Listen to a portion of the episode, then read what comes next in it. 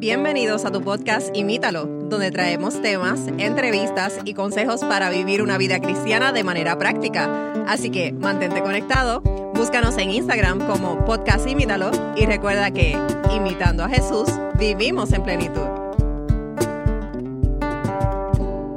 Bienvenidos nuevamente al podcast Imítalo. Como siempre aquí estamos MacDiel Hola amigos. y este es su servidor Matthew. Estamos contentos de estar aquí nuevamente y de poder continuar MacDiel con esta eh, temática sumamente es. interesante que hemos estado estudiando acerca de un profeta un tanto rebelde. Una historia, eh, digamos que tiene un libro que tiene mucho contenido eh, diferente a lo que estamos acostumbrados a ver en la Biblia. Contenido más como, como de sátira y tenemos poesía y tenemos tantas cosas diferentes y tantas cosas maravillosas un libro tan corto de solo cuatro capítulos. Pero ha sido un libro del cual hemos aprendido y continuaremos aprendiendo. Así que, ¿de qué vamos a estar hablando específicamente en el episodio de hoy, MacDiel? Bueno, pues sí, como tú decías, seguimos con el tema de este profeta que ¿cómo se llama? Jonás. No. Se llama Matthew. se llama MacDiel. se llama cada uno de nosotros. Ah, ya. El caso es que si venimos viendo eh, el libro, este es un libro cargado de imágenes, bien fuertes, bien profundas, de cómo es el pueblo de Dios hoy en día.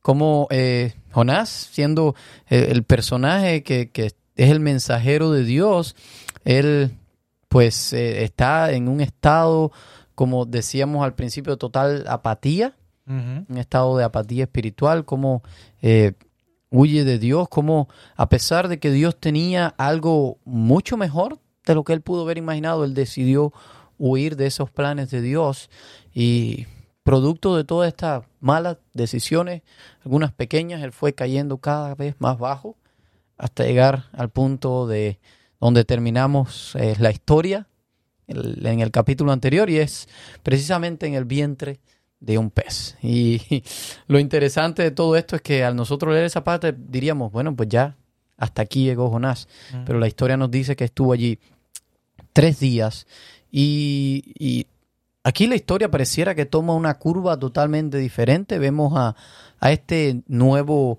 Jonás actuando diferente a lo que ha actuado hasta aquí. Aquí comienza a orar, comienza a redactar esta hermosa poesía, esta hermosa oración allí desde el vientre del pez. Así que eh, qué, qué- qué historia tan, tan Mm. rara y, y novedosa, ¿no? Como el profeta de Dios eh, comienza a, a orar y a redactar esta hermosa poesía desde eh, el, el fondo del mar y estando precisamente en el pez. Y al principio, Matthew, decíamos que el pez no era el, el- lo importante, aunque es lo que aquel, aquel fenómeno que dijimos, ¿te acuerdas? De los VeggieTales. Ajá. Que ese, Eh. es- básicamente es la, la, la historia de Jonás es conocida principalmente por el, Por el pez. pez. Ese, ese es el elemento y, y todos los libros de niños lo que tienen es en grande en la portada el pez tragándose.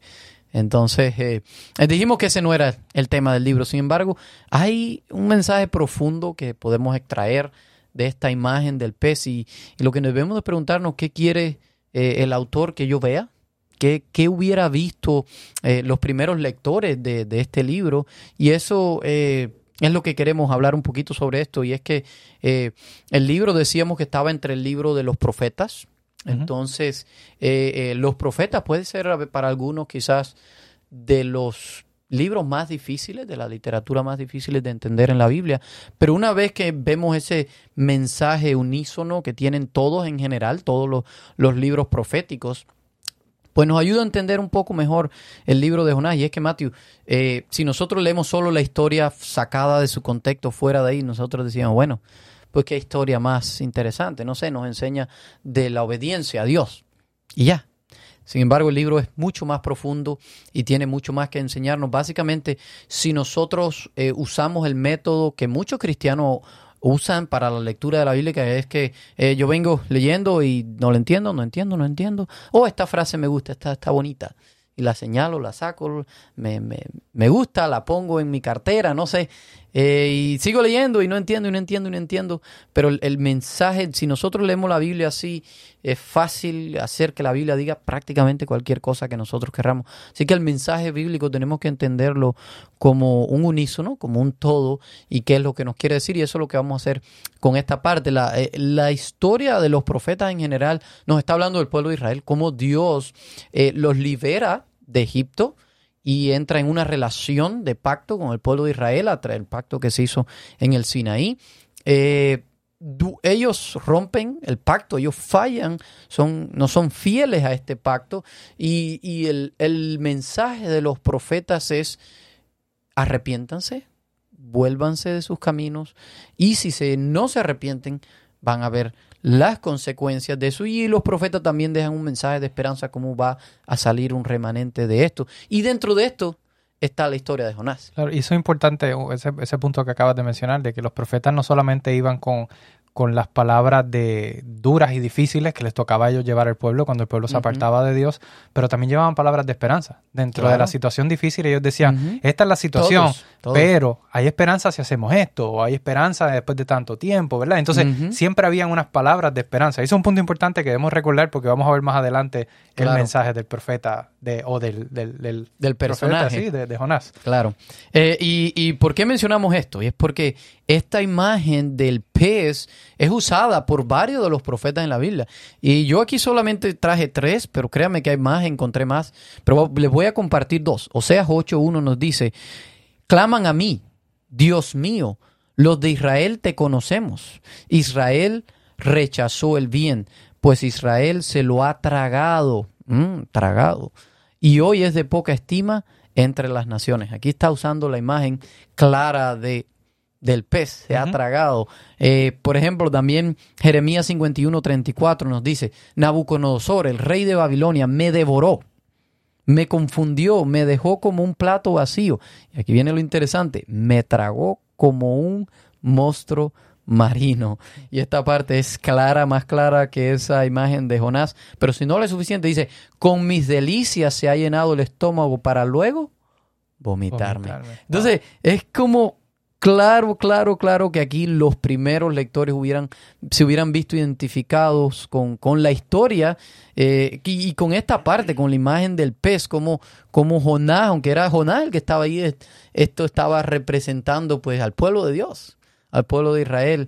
Eh, y ahora, pues estas decisiones es lo que eh, han llevado a esta condición, ya sea el pueblo de Israel, también fueron sus decisiones, eh, pero también a Jonás son sus propias decisiones lo que lo han llevado hasta estar ahí, hasta el fondo del mar, en el vientre de un pez. Es como si Jonás ya no pudiera Ya no pudiera ir más, bajo. porque ya habíamos hablado en el episodio anterior de cuán bajo, cómo él iba descendiendo cada vez más y más, y ahora está descendiendo aún más bajo al estar dentro de un pez en el, fondo, del mar, descendiendo, ¿verdad? En el mar. Y, y, vemos como, eh, como tú decías, esta esto es producto de las decisiones de, que tomó en este caso eh, Jonás. Pero esta imagen del pez eh, a veces nos puede quizás mostrar a nosotros eh, cómo también nosotros a veces pasamos por, situaciones difíciles, cómo pasamos también por pérdidas, por dolor, por, por confusión. En el caso de Jonás, como mencionaba, fue por consecuencia de, de sus propias acciones. pero hay personas que quizás pasan por situaciones difíciles no por consecuencia de sus propias acciones, quizá eh, consecuencia de sus padres, de algún familiar, quizá eh, las consecuencias simplemente del lugar en el que viven o en el que se encuentran, que también eh, pasan por estas situaciones difíciles. Y en situaciones como esta, en el medio de esta situación difícil en la que se encuentra Jonás, vemos entonces la oración de Jonás. Y vemos aquí entonces una oración interesantísima que les invitamos a que ustedes lean, no la vamos a leer aquí por, por, cuestiones de tiempo, pero una oración maravillosa, es como un salmo, es como una poesía lo que está escrito. Y, este sí sería uno de los buenos versículos que pudieran eh, poner Exactamente. Y, tener a la mano cuando, eh, porque Matthew, sin lugar a duda, eh, todos pasamos por situaciones difíciles. Y mira, Matthew, muchas veces cuando nosotros nos entregamos a Cristo, pensamos que esto nos va a garantizar un smooth path nos va camino un fácil, camino fácil ¿no? Ahora todo va a ser mejor. Sin embargo, aquí en la historia de Jonás es bien diferente. Cómo, cómo Jonás ve que Dios está con él ahí, en su situación difícil. Lo reconoce. Sin embargo, Dios no es como un genio que ahora ¡pum! lo va a sacar de la situación difícil. No. Dios está con él de una manera diferente, no para librarlo de la situación, pero sí está allí con él. Ya. Y así es como es Dios con nosotros hoy. Y había estado, ha estado con él, no lo ha desamparado, ha estado con él en todo momento. Claro, cuando él lo rechazó, cuando Sin estaba en el barco, cuando se Sin durmió. embargo, fíjate cómo Jonás no lo vio. ¿Y dónde es donde Jonás lo viene a ver? ya hasta cuando, había llegado lo más bajo que podía llegar. Y es lamentable, Magdel, pero es la misma, eh, lo mismo que nos pasa a nosotros. A veces nos preguntamos, ay, ¿por qué pasamos por situaciones difíciles? Y si somos honestos y analizamos, muchas veces cuando estamos en las condiciones buenas, cuando estamos en los momentos fáciles y bonitos de nuestra vida, nos olvidamos de Dios. Y no es hasta que llegamos a situaciones duras y difíciles que nos acordamos, ay, cuando vemos que ya no podemos tomar la situación, el control de la situación, ahí nos acordamos que tenemos un Dios. Y a veces Dios utiliza estas cosas, estas situaciones que no es su voluntad, que Él no quisiera que nos pasen, que quizás él él- son consecuencias de nuestras Claro. propias acciones, pero Dios está utilizando esta misma, esta misma situación para traer bendición, Así para es. poder llegar a nuestras vidas y poder causar un cambio. Y es precisamente lo que estaba haciendo con Jonás. Y, y aunque Dios no fue el que lo lanzó de la borda, aunque Dios no fue el que, el, el- el que provocó toda esta situación, es el mismo Jonás. Dios está utilizando estas situaciones duras y difíciles por las cuales está pasando Jonás para algo bueno, para algo de bendición. Así es, así que esta, esta oración es una invitación ah, para nosotros ver eh, eh, esta, esta situación, esta experiencia de Jonás en medio de, de los momentos en que nosotros estamos pasando por situaciones difíciles, de dolor, que nosotros hagamos esta nuestra oración. Y esta quizás puede ser, como tú decías, Matthew, nuestra peor, mejor situación porque Dios totalmente puede revertir eso y convertirlo en algo positivo para nosotros. Y es quizás hasta este punto que nosotros llegamos a ver la mano de Dios y, y ojalá que nosotros podamos terminar como terminó Jonás la oración. Él termina diciendo, me acordé del Señor. En medio de toda esta situación es como si Jonás hubiera dicho, yo llevo todo este rato tratando de huir de Dios, pero aquí me acordé del Señor. Y, ahora en esta situación difícil, él, él todavía estaba en el pez. Sin embargo, él termina diciendo, más yo con voz de acción de gracia. Él no sabía el- lo que iba a pasar después. Él todavía estaba dentro del pez. Él dice, más yo con acción de gracia. Así que Jonás termina adorando y alabando a Dios. Y ahora, ¿qué es lo que pasa? ¿Qué, qué, qué- cuál es el desenlace de la historia? Eh, y quisiéramos seguir profundizando en la oración, pero no podemos, vamos a avanzar. La historia nos sigue diciendo que Dios mandó al pez a vomitar a Jonás. Y por segunda vez, cuando vomita, cuando el pez vomita a Jonás, por segunda vez Dios le habla, le dice, ahora sí, Jonás, ve y dile aquel mensaje que yo te di al principio, ve y dáselo a, lo- a los ninivitas. Eh, ¿Y eh, cuál era ese mensaje? Bueno, pues que Dios iba a traer juicio a- sobre Nínive a los 40 días si ellos no se arrepentían. Y aquí de nuevo, acuérdense quiénes eran estos ninivitas. Era que los ninivitas era la capital, Nínive era la capital de Asiria, eh, el imperio más brutal hasta ese entonces, los, los estrategas militares más, eh, más novedosos que habían, pero también eran las, las peores personas. O sea, los peores eh, eh, en cuanto brutales, en cuanto decíamos al principio que ellos Violento, sí. violentos. Ellos le quitaban la piel a, a los- a sus enemigos y las ponían en palos como, co- como mostrando cuán, cuán, cuán brutales eran y esto causaba un efecto obviamente en la gente.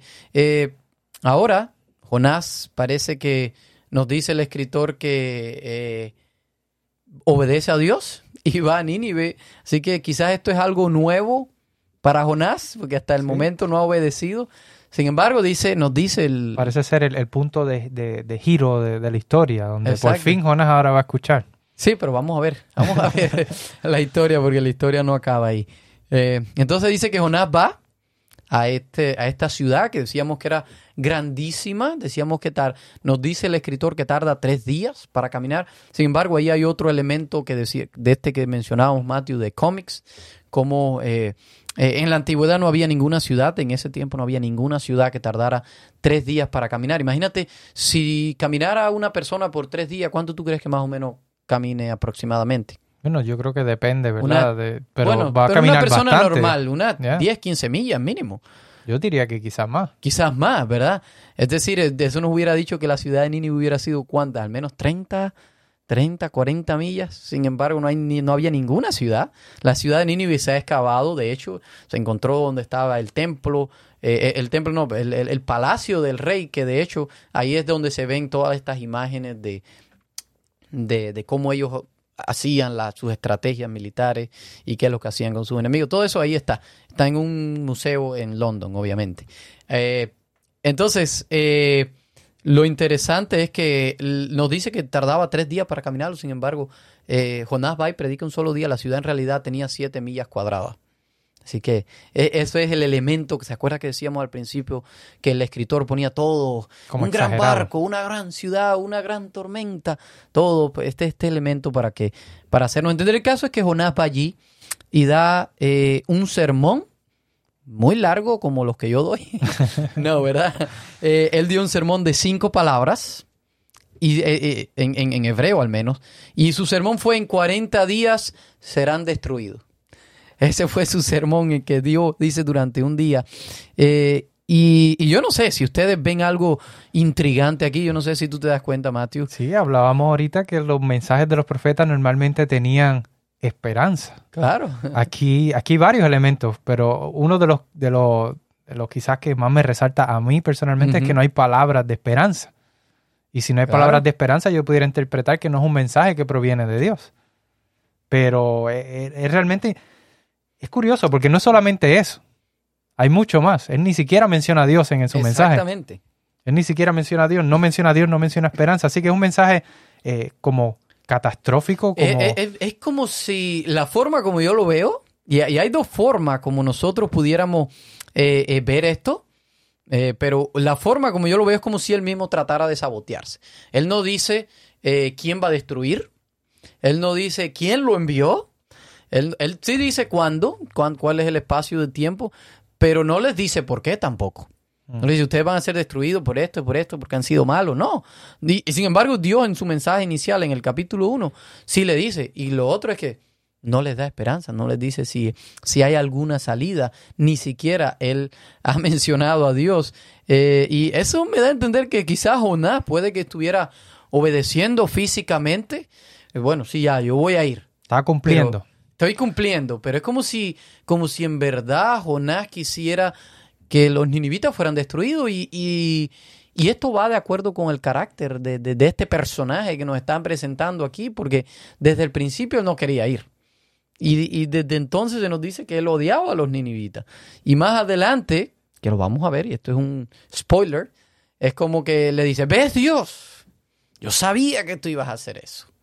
Entonces, va de acuerdo con el personaje. Sí, y, y fíjate que lo interesante de esta historia es que a pesar del sabotaje, ¿verdad? Pudiéramos decirle que Jonás está haciendo, en el versículo 5 nos dice que los ninivitas creyeron Wow. en Dios. Ya. Mira qué interesante, ellos identificaron a Jonás como, como un enviado de Dios, a pesar de que Jonás ni siquiera menciona a- a Dios en su sermón, a pesar de que Jonás no ofrece esperanza, ni les dice si se arrepienten, Dios va a tener misericordia, dice que ellos se arrepintieron, los ninivitas creyeron en Dios. Y, y no solamente eh, creyeron en un aspecto de que conscientemente reconocieron la autoridad de Dios, sino que el creer de ellos iba más allá. No era solamente un creer eh, intelectual, sino era un creer, eh, era una eh, creer significaba también poner en acción Son aquello como en lo dos que caras de la misma moneda. Exactamente, así que no era solamente, oh, sí, yo creo, de, de que reconozco que hay un Dios. Ellos creyeron y dice que empezaron a hacer ayuno y lo hicieron eh, con, con silicio y ceniza. Y silicio es como un- una, una, Una tela una tela de áspera, ajá, que es como un saco, una tela áspera que, y, y era como un modo de ellos representar cuán arrepentidos estaban por lo que habían hecho. Así que a pesar de que no les dicen por qué, a pesar de que no les dicen eh, quién, ellos se arrepienten, creen en Dios y se arrepienten de las cosas malas. Quizás ellos pensaban que lo que estaban haciendo estaba bien, que no había nada malo, pero ahora son confrontados por este mensaje eh, de, de Jonás que les está diciendo que van a ser destruidos. Así que ellos reconocen, oh, espérate, quizás algo de lo que estamos haciendo está mal, o, o lo que hemos estado haciendo está mal, y se arrepienten y entonces eh, creen en Dios y hacen, ¿verdad? Eh, dice que hasta las vacas Wow. todos estuvieron en ayuno para ver si Dios se arrepentía de, de destruirlos y no los destruía. Así que ellos decidieron no solamente eh, creer en este mensaje, digamos, saboteado de, de, Jonás, de cinco palabras, sino que también tomaron acción al respecto y hicieron lo que Jonás no les dijo que hiciera, pero ellos lo hicieron, arrepentirse y buscar que Dios eh, tuviera misericordia de ellos. Así es, y, y es bien interesante, Matthew, porque ¿qué tomó de parte de Dios para que Jonás se arrepintiera? Hmm. Tomó una tormenta, un levantar viento, lluvia, un pez el fondo, muchos días, muchas cosas, para que Jonás se diera cuenta. Tan siquiera ya que en, en dentro Para que del se pez- diera cuenta, pero, Exacto. pero aquí está demostrando como que Exacto, parece que tuvo un momento de, oh, de, de- de claridad y vio a Dios, pero, pero cuán difícil ha sido para Dios salvar a su profeta. Y tenemos aquí a estos brutales personas malvadas, al menos en la mente de Jonás, y solo toma un sermón de cinco palabras para arrepentirse e incompleto. incompleto. Eso está bien interesante. Y, y- y algo que me parece muy profundo de lo que tú mencionabas, Matthew, cómo nosotros hoy aquí, en, nuestra cultura, muchas veces decimos, sí, yo creo en Dios. Mi, mi papá me llevó a la iglesia, a misa, desde siempre. O me llevó a la iglesia siempre. Eh, y, y- y sí, no, yo creo en Dios, yo creo en Dios, yo creo en Jesús. Pero ¿cómo vivimos nuestra vida? Se refleja ese creer con algo eh, de, de- de lo que yo, de mi vida diaria. Es, ¿Están de acuerdo como, con nuestras acciones, con nuestras palabras, como decíamos en aquel episodio? El caso es que este mensaje de Jonás dice que llega hasta el presidente de los Estados Unidos. es que estamos hablando aquí de un personaje Sí, hasta el la más máxima autoridad. importante del mundo antiguo. Estamos hablando del rey del imperio más grande que existe y ni siquiera se menciona su nombre. Otro elemento curioso del libro de Jonás. Pero el caso es que llega hasta este, hasta el rey de Nínive y nos dice que el rey se levantó de su trono. Cuando yo leí esta parte digo, "Hmm, se levantó de su trono. Dije, aquí se, se acabó Jonás. es como que nos dice en nuestra mente, bueno, el rey- se levantó el rey. Tú dices, no, va a destruir a Jonás por esto que vino a decirle. Y A veces cuando el rey se levantaba de su silla, normalmente era en signo de como de... de- está- Algo va a pasar. Sí, algo grande. o sea, algo grande. Ya, sin embargo, lo que nos dice es que él proclamó ayuno y oración y que se vistieran de, de saco y, y como tú decías, hasta las vacas, hasta los animales. Y esto es parte de ese elemento, no sé cómo las vacas pueden arrepentirse. Pero estaban en ayuno. el elemento, sí, el elemento de, de humildad, de que ellos estaban arrepentidos de su forma de actuar, de cómo eh, volver. Y hay algo sumamente interesante en el versículo 8 y dice que dice el rey que todos oren, pero no solo dice que todos oren, dice que todo vuélvase cada uno de su mal camino. El versículo 8. Versículo 8. Y hay un elemento bien interesante aquí y es vuélvase. Y la palabra en hebreo es, eh, es chuf. Y la palabra chuf está bien relacionada con caminar. Caminar. Es decir, eh, eh, quisiera que ustedes me pudieran ver ahora para pararme y hacerlo. Pero el caso es que tú estabas caminando, imagínense, voy caminando, En una y entonces dirección. yo voy en esta dirección y ahora yo soy confrontado en este caso con un juicio como vino Jonás y le dice, o con alguien que me dice, entonces yo me doy cuenta y digo, oh, voy a chuf, voy a girar totalmente, voy a cambiar de, 180 dirección grados. y ahora comienzo a caminar en la dirección opuesta. Esto es precisamente lo que estaban haciendo los ninivitas. Ellos habían estado actuando de una forma y ahora pues van a actuar de otra. Y lo interesante es que eh, en la semana que viene vamos a ver cuál es cuál fue el resultado eh, de esto, pero la realidad y el llamado que yo encuentro en todo esto es como nuestras eh, nuestro creer tiene que verse reflejado en nuestras acciones. Si quizás Dios con este con estos episodios, con esta historia de Jonás te ha hecho algún llamado, te ha mostrado algunas áreas de tu vida que quizás necesitas cambiar, quizás necesitas mejorar, es hora de que tú creas en esto que Dios te está mostrando, es hora de que creas, pero no creas como nosotros creemos, sino como la gente, los personajes bíblicos creyeron, sino que, que ellos creen y comienzan a actuar de acuerdo con eso que han estado creyendo. Así que si has sentido ese llamado Deja que el Espíritu Santo comience esa transformación, comience ese proceso en tu vida. Y la oración que leímos anteriormente, si estás pasando por situaciones difíciles y sientes que eh, no puedes caer más bajo, ya sea por tus propias decisiones o ya sea por algo externo a ti, consecuencia de algo que te han hecho, recuerda que Dios está contigo ahí. Recuerda que Dios puede usar esta situación difícil en algo bueno para tu vida. Así que vamos a terminar con una oración. Oremos. Padre Señor, te damos gracias porque podemos ver que aún en medio de las situaciones difíciles por las que podamos estar pasando, tú estás allí con nosotros, Señor.